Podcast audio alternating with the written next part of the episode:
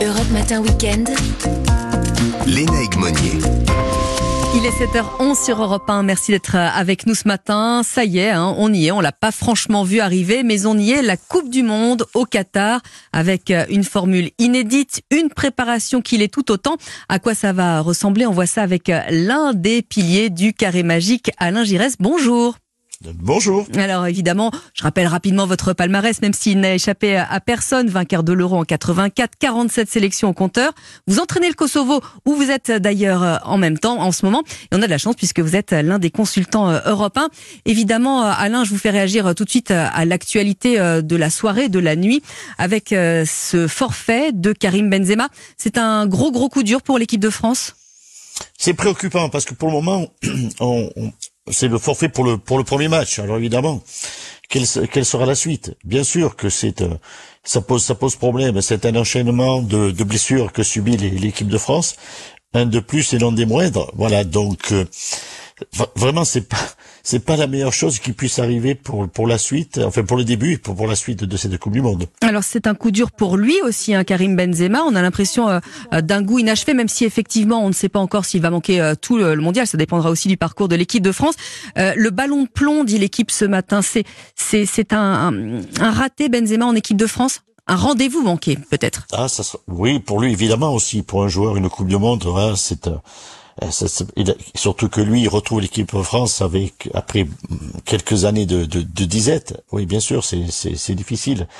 Euh, problème quand il a, enfin le problème, c'est des situations qui peuvent arriver quand une saison dernière comme celle qu'il a réalisée, tout, tout lui réussissait, pas de problème, pas le moindre problème physique. Et là, malheureusement, des enchaînements de, de blessures à répétition voilà, c'est euh, c'est une situation pas facile, mais malheureusement auquel il faut y, il faut y faire face, et pour l'équipe et pour lui euh, sur sur son futur dans, dans cette Coupe du Monde. Alors sans jouer les oiseaux de mauvais augure, évidemment, ça rappelle un petit peu euh, l'équipe de France 2002. Ça fait 20 ans tout pile, 98 vainqueurs de la Coupe du Monde.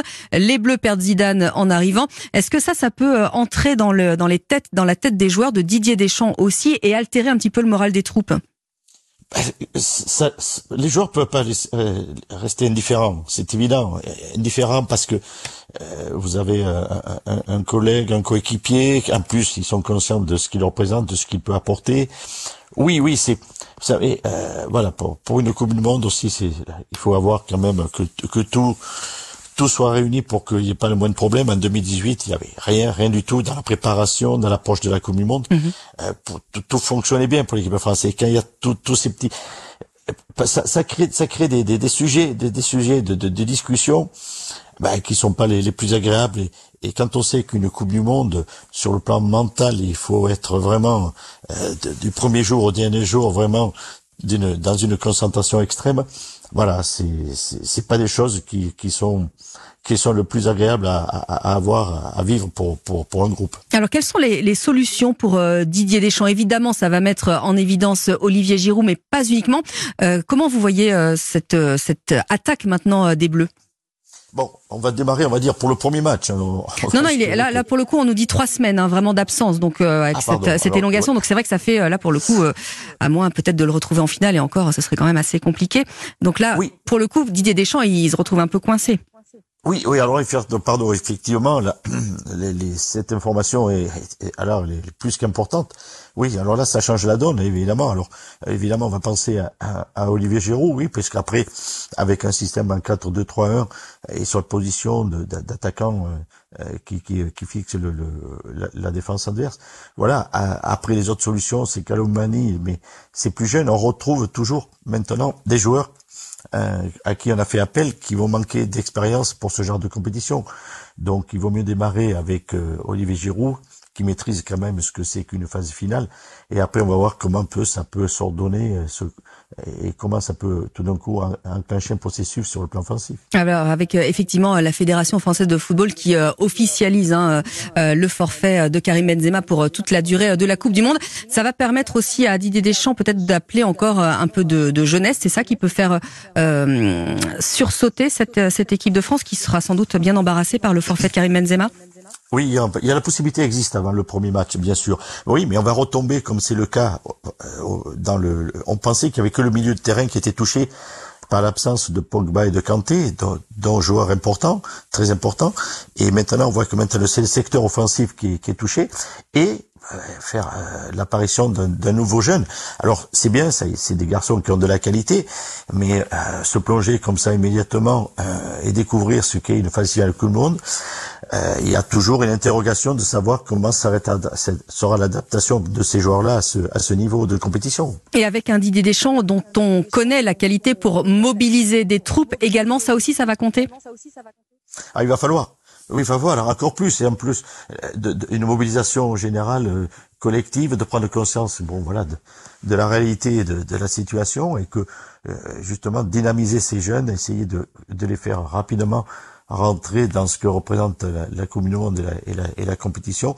Voilà. Alors, on peut toujours dire oui, mais il peut y avoir des révélations. Il peut y avoir des révélations. C'est ce qu'on peut attendre et espérer. Il le faut. Mais euh, on n'a pas, on n'a pas de, de, de référence sur le, la possibilité que ces joueurs ont, ont, ils ont du talent, mais Maintenant, euh, c'est de, de, traduire euh, à ce niveau-là. Alors, on va quand même rester un, petit peu euh, optimiste puisque ça y est, hein, la Coupe du Monde commence. Place au football après toute une période où on a beaucoup décrié ce calendrier décalé, cette Coupe du Monde controversée. Vous, ça y est, vous avez hâte aussi qu'on qu'on commence la, la, la fête du foot. Oui, oui, bien sûr, bien sûr, on y est maintenant, on y est maintenant. Tous les débats qu'il y a pu qu'il y a pu avoir maintenant, je trouve, ils étaient complètement décalés. C'était il y a il y a 10 ans ou 12 ans qu'il fallait se euh, faire face à cette à, ce pays par rapport à éventuellement tout ce qu'on peut euh, évoquer. Mais maintenant, euh, tout d'un coup, au dernier moment, comme ça, on arrête tout. Voilà, on, les sportifs, la compétition, euh, ceux qui attendent les, les, matchs de Coupe du Monde, voilà, moi aussi, moi aussi, comme tous les observateurs, on a envie, voilà, que ça démarre et que enfin on, on se plonge dans, dans, dans, le foot. Alors rapidement, euh, Alain Giresse, en dehors de l'équipe de France, vous avez un favori? voilà, dehors, vous, vous, avez bien fait de le préciser. Ah bah oui, bien sûr, on est tous derrière les bleus, forcément. Évidemment. Euh, oui, bah, on va dire, vous savez, ce, ce, jeu est toujours délicat, mais les, les, grandes nations du football qui, qui, ont, qui connaissent un petit peu ce que c'est que cette, que de gagner la Coupe du Monde. On, on parle beaucoup du Brésil, qui effectivement présente un, un effectif qui est, mhm. qui est, tout à fait, euh, qui est complet dans toute, euh, dans tous les secteurs de jeu. L'Argentine, parce qu'on pense à Messi aussi, euh, qui, euh, qui, a envie de gagner enfin une Coupe du Monde, euh, l'Espagne qui est toujours à ce rendez-vous, l'Allemagne, et puis je, il y a le Portugal aussi parce que mm Cristiano Ronaldo, comme Messi, sont au terme de leur de leur carrière et qui a un, un, bel effectif. Voilà. Alors après, est-ce qu'il y aura comme en 2018 une équipe qui va se faufiler au milieu comme la Croatie, euh, pourquoi pas euh, Pourquoi pas Ça peut toujours exister.